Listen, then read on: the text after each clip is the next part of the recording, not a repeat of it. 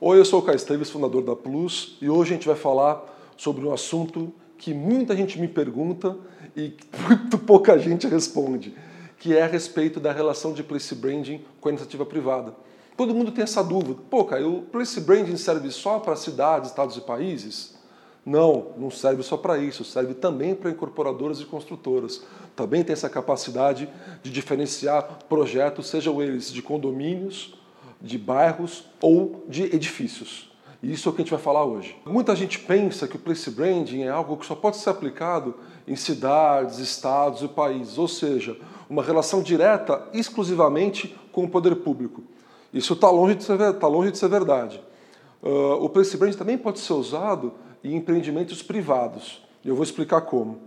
Uh, nos vetores de expansão da cidade, por exemplo, nos bairros, nos bairros, vamos pegar um exemplo qualquer, num bairro muito valorizado em qualquer grande cidade do país ou pequena cidade do país.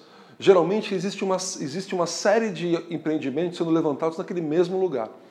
Uh, nesses empreendimentos, muitas vezes, eles são muito similares entre si uh, metragem quadrada, abordagem, muitas vezes até a própria assinatura dos projetos, hoje não é mais um diferencial. Todas as grandes construtoras hoje, as grandes incorporadoras, procuram arquitetos renomados para fazer os seus projetos. Então, na verdade, por que eu compro um e não compro outro? Boa pergunta. Muitas vezes a gente não sabe. A gente é, é levado a comprar por uma questão de preço, de financiamento, de facilidade, de negociação. Mas, na verdade, as consultoras ainda não, ainda não, a maioria ainda não se atentou para isso. A gente tem um exemplo muito bom, que é o nosso projeto do bairro da gente, que é uma incorporadora que está fazendo um bairro planejado em Limeira, que já saiu em tudo que foi lugar aí, você já deve ter visto. Mas, como ela, pouca gente está olhando para isso ainda. Então, você pode usar o Place Branding para identificar vocações e identidades de um bairro ou de uma região. E isso pode estar diretamente relacionado ao teu projeto. E quando você consegue levar essa identidade e e potencial e essa vocação toda, você automaticamente diferencia o teu projeto dos projetos da concorrência. Isso serve tanto para um bairro, que é uma coisa muito evidente, né, um condomínio ou um bairro, serve também para um prédio. Que tá só, muitas vezes a gente tem três, quatro, cinco prédios na mesma rua. Né? Por que um e por que o outro? O Place Brand serve ou pode servir para impulsionar e para traduzir essa necessidade, esse desejo, essa vocação e, essas, e a característica daqueles lugares nesse empreendimento. E com isso criar muito mais valor, o famoso valor agregado, que é uma palavra que eu odeio, mas que cabe nesse nosso discurso, uh, para um projeto que até então poderia ser vendido muitas vezes ou por metro quadrado, ou por metro quadrado mais assinatura de um arquiteto, que na verdade não tem mais nenhum grande diferencial. Então, é importante a gente discutir nesse momento que Place Brand não só serve para o poder público, mas ele também serve para a iniciativa privada. E ele tem grande capacidade de diferenciação. Deixa de ser aquela coisa. Você já viu anúncio de construtora, como é que é no jornal?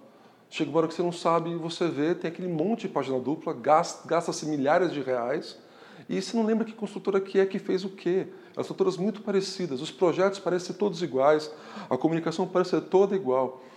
Isso, na verdade, é uma questão muito simples, né? uma abordagem muito voltada para o produto, que nesse caso não tem mais grande diferencial. Vai falar o quê? De cozinha gourmet, de metragem quadrada, de garagem para três carros? Estamos nessa ainda? Quer dizer, o empreendimento em um lugar pode ser muito mais do que isso. E essa é a vantagem do place branding nas incorporações, nas construções, que ainda foi muito pouco vista e muito pouco adotada e, portanto, ainda é uma abordagem super inovadora para esse segmento. Bom, para não ficar tão no campo das ideias, da abstração, falar de identidade, de vocação, coisas desse tipo, o que a gente pode, local... que a gente pode levantar que faz sentido para essa nossa discussão de agora?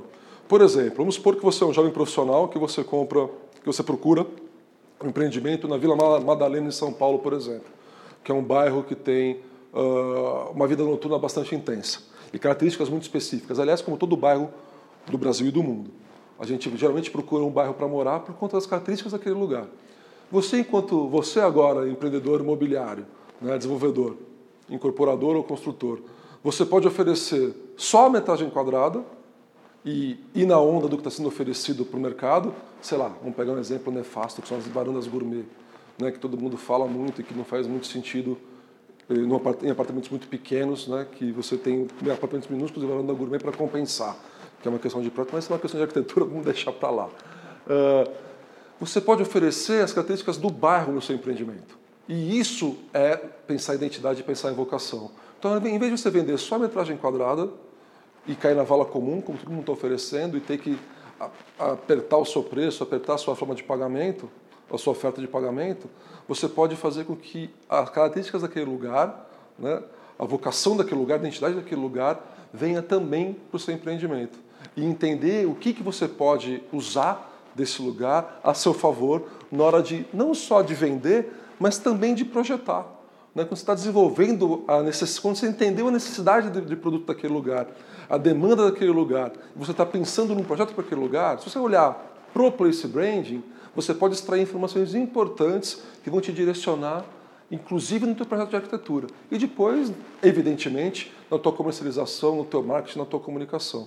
Com isso, você vai deixar de ser uh, aqueles anúncios genéricos de imobiliária que você vê no jornal, que você passa por várias páginas duplas, né, e que você não, acaba não, não reconhecendo nem empreendimento, nem marca, nem empreendedor. Como você já sabe, você pode mandar a sua dúvida ou a sua sugestão comentando esse vídeo, que eu vou ver e vou comentar e vou, vou tentar responder, vou tentar responder não, vou responder a todas as suas dúvidas e a gente pode continuar esse canal de comunicação para muito além dos 3 ou 4 ou 5 minutos desse vídeo. Obrigado, até a próxima. Então, uma vez que a gente está falando de place brand, a gente está falando de ideia, a gente está falando que essa mesma ideia é capaz de gerar uh, informações para placemaking, para urbanismo, para mobilidade, para desenho urbano, para segurança, para economia, para cultura e para lazer.